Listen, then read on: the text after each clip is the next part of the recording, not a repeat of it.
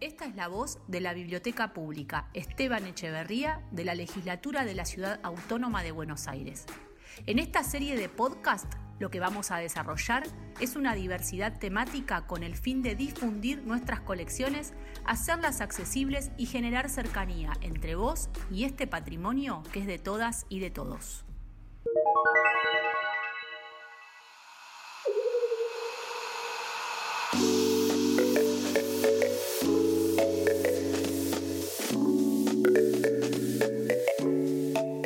Hola, mi nombre es Nicole Martín. Trabajo en la Biblioteca Pública Esteban Echeverría.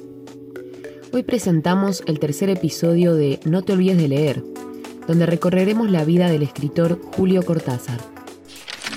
Te proponemos caminar por el barrio porteño Agronomía, un lugar donde vivió varios años y donde todavía podemos encontrar algunas de sus huellas.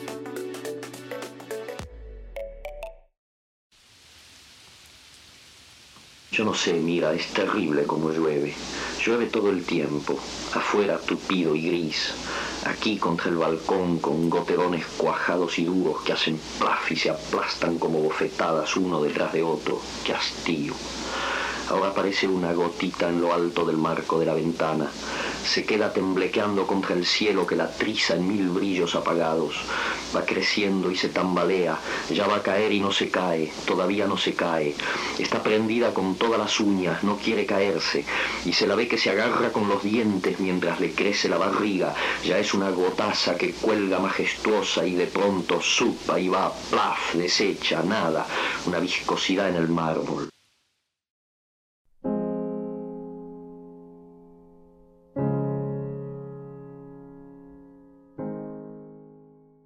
Julio Florencio Cortázar, aquel enorme escritor, maestro, guionista y traductor argentino, nació el 26 de agosto de 1914. Hijo de madre y padre argentinos, nació en Ixelles, un distrito al sur de Bruselas, en Bélgica. Su padre se llamaba Julio José Cortázar y su madre María Herminia Descote. Julio José era funcionario de la Embajada Argentina en Bélgica por lo que el escritor pasó sus primeros años allí. Poco después viajó a Suiza, refugiándose de la Primera Guerra Mundial. Sin renunciar a su nacionalidad argentina, optó por la nacionalidad francesa en 1981, en protesta contra el régimen militar argentino. El pequeño Coco, como lo llamaba su familia, solía decir que su nacimiento fue producto del turismo y la diplomacia. Es verdad, las circunstancias de mi nacimiento fueron nada extraordinarias, pero un tanto pintorescas, porque fue un nacimiento que se produjo en Bruselas como podría haberse producido en Helsinki o en Guatemala. Todo dependía de la función que le hubieran dado a mi padre en ese momento y el hecho de que él acababa de casarse y llegó prácticamente en viaje de bodas a Bélgica, hizo que yo naciera en esa ciudad en el mismo momento en que el Kaiser y sus tropas eh, se lanzaban a la conquista de Bélgica, eh, que tomaron en los días de mi nacimiento. Cuando Julio Florencio tenía cuatro años, la familia se mudó a Argentina. Junto a su madre, una tía y Ofelia, su única hermana, desembarcaron en el sur del Gran Buenos Aires, en la localidad de Banfield. Su infancia no fue muy feliz con un sentido del tiempo y del espacio diferente al de los demás. Cuando cumplió seis años, el padre abandonó a la familia y ya no volvió a tener contacto con él. Y recuerdos que me, me preocupaban, me, me, atormentaban un poco cuando yo era niño, porque hacia los nueve o diez años, eh, de cuando en cuando me volvían imágenes muy, muy inconexas, muy, muy dispersas, que yo no podía hacer coincidir con nada conocido. Julio fue un niño enfermizo y pasó mucho tiempo en cama, por lo que la lectura fue su gran compañera. A los nueve años ya había leído a Julio Verne, Víctor Hugo y Edgar Allan Poe, padeciendo por ello frecuentes pesadillas durante un tiempo. Estoy convencido de que los escritores que se proponen eh, un determinado mensaje con respecto a los jóvenes, en general escriben cosas mediocres y los jóvenes no reaccionan como los autores quisieran.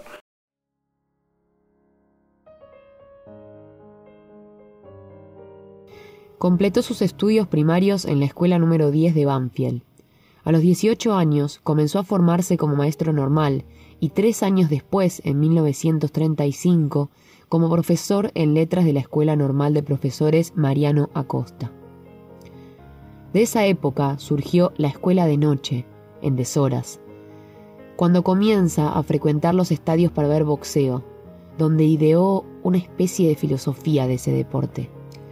A los 19 años recién cumplidos, leyó en una librería de Buenos Aires llamada Opio El diario de una desintoxicación, de Jean Cocteau.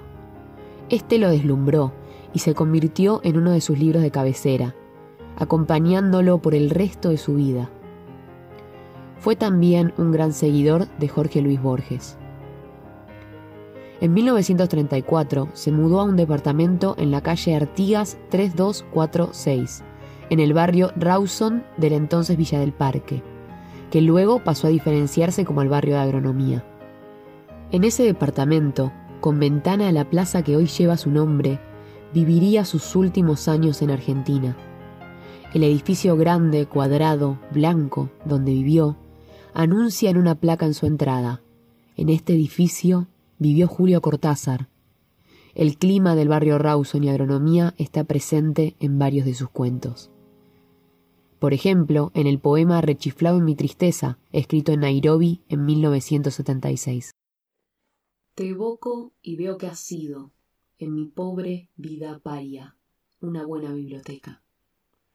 Te quedaste allá, en Villa del Parque, con Thomas Mann y Roberto Arlt y Dixon Carr, con casi todas las novelas de Colette, Rosamond Lehmann, Charles Morgan, Miguel Balchin, Elias Castelnuovo y la edición tan perfumada del pequeño amarillo Lauroso Ilustrado, donde por suerte todavía no había entrado mi nombre.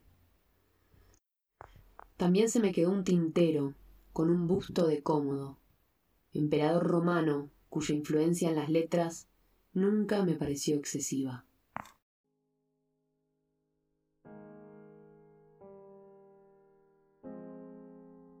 Hoy en día, un huipala, emblema de los pueblos originarios, cuelga en la ventana que era del escritor.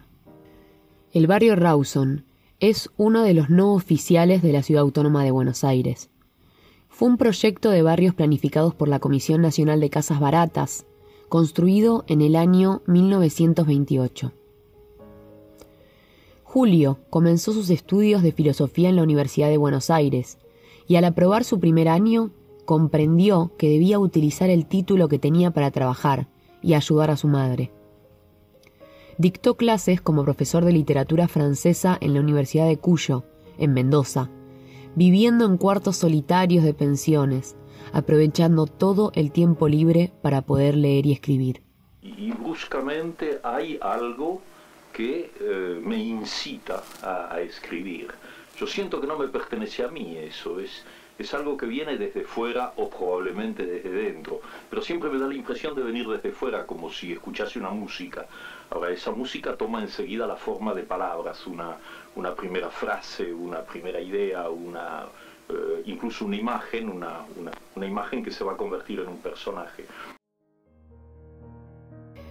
En esa etapa, bajo el seudónimo Julio Denis, publica Bruja, Presencia, Los Reyes y otros cuentos. Por esos años también se hizo amante del jazz. Llamó a la música el alimento para los que viven del amor. Participó en manifestaciones de oposición al peronismo y, en 1946, cuando Juan Domingo Perón ganó las elecciones presidenciales, presentó su renuncia a la Universidad de Cuyo. Reunió un primer volumen de cuentos en La Otra Orilla y regresó desde Mendoza a Buenos Aires, donde comenzó a trabajar en la Cámara Argentina del Libro. Poco después, publicó el cuento Casa Tomada en la revista Los Anales de Buenos Aires, dirigida por Jorge Luis Borges. Según el mismo Borges contaba, un día en la revista, un joven muy delgado me llevó un cuento, Casa Tomada, y pidió mi opinión. Yo le dije, vuelvan una semana. Al cabo de la semana, en lugar de darle mi opinión, le aclaré. Voy a decirle dos cosas. Una, que el cuento está en la imprenta, y dentro de unos días tendremos las pruebas. Y otra, que ya le he encargado las ilustraciones a mi hermana Nora. Cortázar recordaba. Es que ese fue el primer texto que yo publiqué en mi patria cuando nadie me conocía. Desde fines de los años 40 hasta 1953 colaboró con la revista Sur, fundada y dirigida por Victorio Campo. Esta publicación tuvo una importancia histórica por la producción en años previos de un grupo de destacados escritores, que fue conocido como Grupo Florida, del cual formaron parte Borges, la misma Victorio Campo y otros.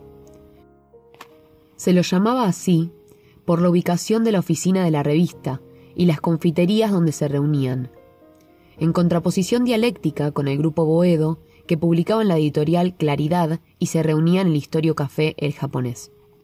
En pleno corazón de la City porteña, en Florida y Avenida de Mayo, London City fue refugio de poetas, artistas, políticos y tiempo después, declarado café notable por la Comisión de Protección y Promoción de los Cafés, Bares, Billares y Confiterías Notables de la Ciudad de Buenos Aires. Julio Cortázar fue uno de los tantos ilustres concurrentes de esa confitería. Precisamente su novela Los Premios, publicada en 1960, fue planeada y redactada en alguna de sus mesas, sirviendo a la vez de lugar central en la trama de la obra. Todavía hoy conserva una mesa con una escultura en homenaje a Cortázar, para imaginarlo fumando un cigarrillo mientras crea alguna de sus obras. En 1948 obtuvo el título de traductor público de inglés y francés, después de cursar en apenas nueve meses estudios que normalmente llevan tres años.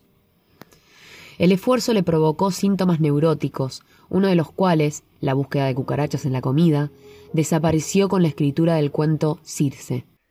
La luna cayó de plano en la masa blanquecina de la cucaracha, el cuerpo desnudo de su revestimiento coriáceo, y alrededor, mezclados con la menta y el mazapán, los trocitos de patas y alas, el polvillo del caparacho triturado. En 1949 publicó el poema dramático Los Reyes, primera obra firmada con su nombre real e ignorado por la crítica. Durante el verano escribió una primera novela, Divertimento, que de alguna manera anticiparía a Rayuela. Desde la década de 1950 residió en Europa, en Italia, España, Suiza y Francia, país donde se estableció en 1951 y en el que ambientó algunas de sus obras.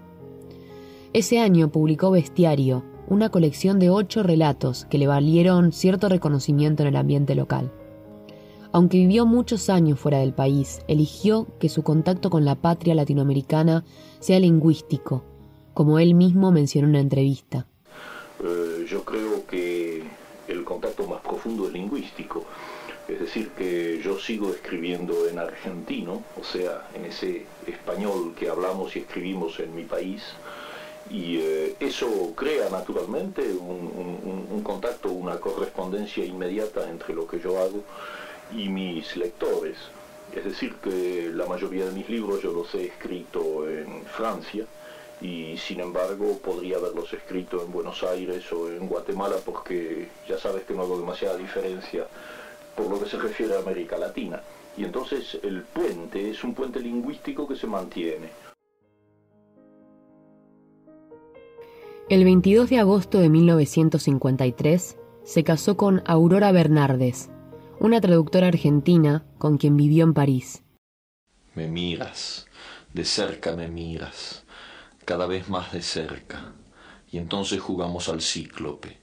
Nos miramos cada vez más de cerca y los ojos se agrandan, se acercan entre sí, se superponen, y los cíclopes se miran, respirando confundidos. Las bocas se encuentran y luchan tibiamente, mordiéndose con los labios, apoyando apenas la lengua en los dientes, jugando en sus recintos donde un aire pesado va y viene con un perfume viejo y un silencio. Diez años después, en 1963, visitó Cuba junto a su esposa como invitado para ser jurado en un concurso. A partir de entonces ya nunca dejó de interesarse por la política latinoamericana. Tú sabes que yo estoy muy contento de ser argentino, pero lo que yo soy es latinoamericano. Cosa que molesta incluso a muchos argentinos, porque las nociones de patriotismo lamentablemente juegan demasiado. En ese mismo año aparece lo que sería su mayor éxito editorial y le valdría el reconocimiento de ser parte del boom literario latinoamericano. Rayuela, que se convirtió en un clásico de la literatura en español. A pesar de haber realizado distintas publicaciones durante todos estos años, no se hace famoso hasta la publicación de esta obra, que refunda el género es considerado uno de los autores más innovadores y originales de su tiempo, maestro del cuento, la prosa poética y la narración breve en general. Creador de importantes novelas que iniciaron una nueva forma de hacer literatura en el mundo hispano, rompiendo los moldes clásicos mediante narraciones que se escapan de la linealidad temporal. Sus contenidos transitan en la frontera entre lo real y lo fantástico, en relación con el realismo mágico e incluso con el surrealismo. Con su última pareja, la escritora estadounidense Carol Dunlop, realizó numerosos viajes, entre otros a Polonia, donde participó en un congreso de solidaridad con Chile.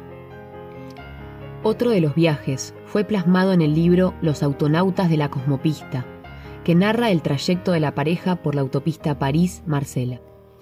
Tras la muerte de Carol Dunlop, Cortázar le escribió A ella le debo, como le debo lo mejor de mis últimos años, terminar solo este relato.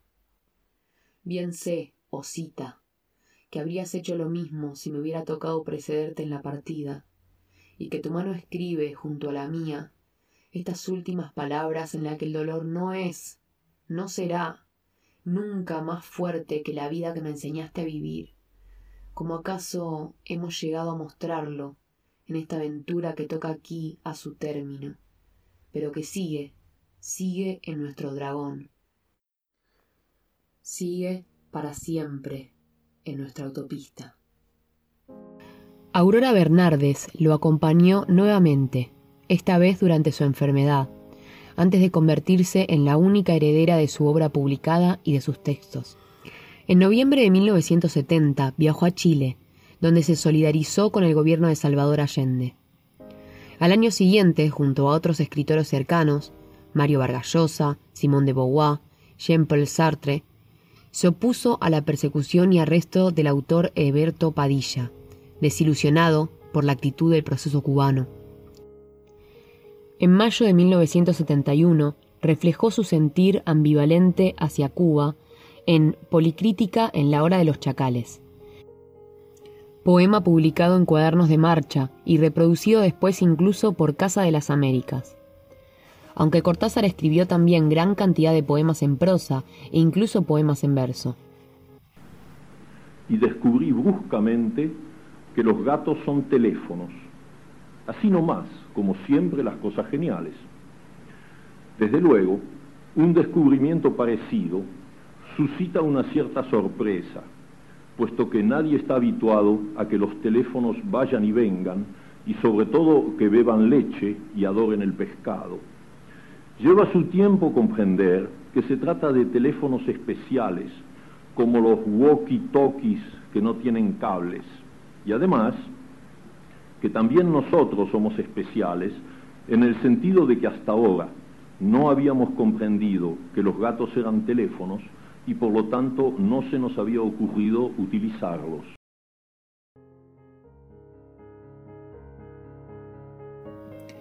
Colaboró en numerosas publicaciones en distintos países, grabó sus poemas y cuentos, escribió letras de tangos como Cruz del Sur y Veredas de Buenos Aires, y le puso textos a libros de fotografías e historietas. En 1976 viajó a Costa Rica, donde se encontró con Sergio Ramírez y Ernesto Cardenal. En un viaje clandestino y plagado de peripecias hacia la localidad de Solentiname, en Nicaragua. Este viaje lo marcará para siempre y será el comienzo de una serie de visitas a este país. Luego del triunfo de la revolución sandinista, visitó reiteradas veces Nicaragua y siguió de cerca el proceso y la realidad tanto nicaragüense como latinoamericana. Estas experiencias darán como resultado una serie de textos que serán recopilados en el libro Nicaragua, tan violentamente dulce. Entonces, el hecho de ser un gran escritor no significa cumplir con un compromiso. El compromiso es doble. Por un lado, dar el máximo como escritor. Y eso es lo que yo trato de hacer y lo haré hasta el fin de mi vida. Pero en segundo lugar, hay que responder también con la conducta personal, con la conducta ideológica, con la conducta política. O sea que yo estimo que mi compromiso con respecto a mi pueblo y a América Latina lo cumplo no solamente cuando escribo, sino cuando voy a participar, para darte un ejemplo, no sé, en las sesiones del Tribunal Bertrand Russell o en la reunión del Tribunal de los Pueblos que justamente se acaba de constituir estos días en Italia, cuando cumplo una acción que significa una denuncia, un ataque, una tentativa de echar abajo esos sistemas siniestros que están alienando, explotando y destruyendo nuestra América Latina. Durante la dictadura militar, el 29 de agosto de 1975, la Dirección de Inteligencia de la Policía de la Provincia de Buenos Aires creó el legajo número 3178, con una ficha que contenía seis datos. Apellido Cortázar. Nombre Julio Florencio, el segundo escrito a mano alzada. Nación Argentina, Francia. Localidad, profesión, escritor. Y antecedentes sociales o entidad Aveas. La ficha del escritor fue hallada entre otras 217.000 fichas personales del archivo perteneciente a esta institución. En 1981, el presidente François Mitterrand le otorgó la nacionalidad francesa. Dos años después, y vuelta a la democracia en Argentina, Cortázar hizo su último viaje a su patria, donde fue recibido cálidamente por sus admiradores en contraste con la indiferencia de las autoridades nacionales. En París vivió sus últimos años, donde solía recibir continuas visitas de otros escritores que pasaban por la ciudad, en compañía de su gata Flanel.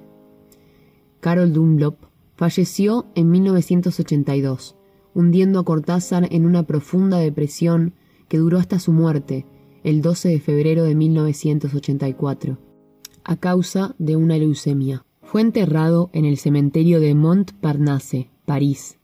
En la tumba donde descansaba Carol, la lápida y la escultura fueron hechas por sus amigos, los artistas Julio Silva y Luis Tomaselo. En la tumba de Cortázar, sobre la lápida, se construyó la imagen de un cronopio, personaje creado por el escritor. Allí es costumbre dejar recuerdos como notas, flores secas, lápices, cartas, monedas, billetes de metro con una rayuela dibujada, un libro abierto.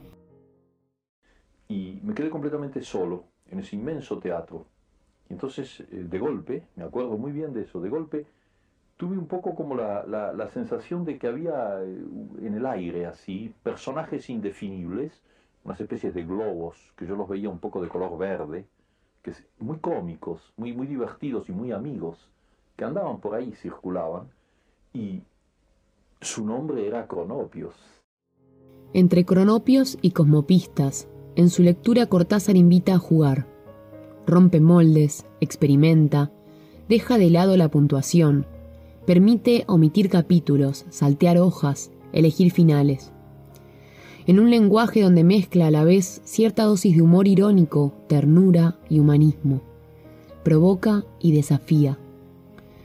Por eso, no te olvides de leer a Cortázar en Rayuela, de la editorial sudamericana, disponible en la Biblioteca Pública Esteban Echeverría.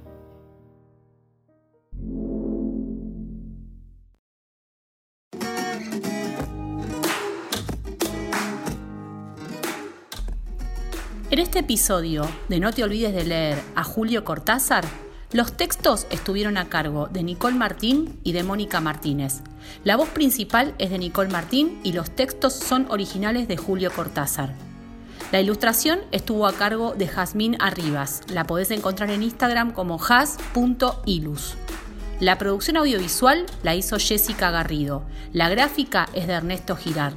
La revisión es de María Eugenia Villa y la idea original es de todos y todas los y las trabajadoras de la Biblioteca Pública Esteban Echeverría de la Legislatura de la Ciudad Autónoma de Buenos Aires.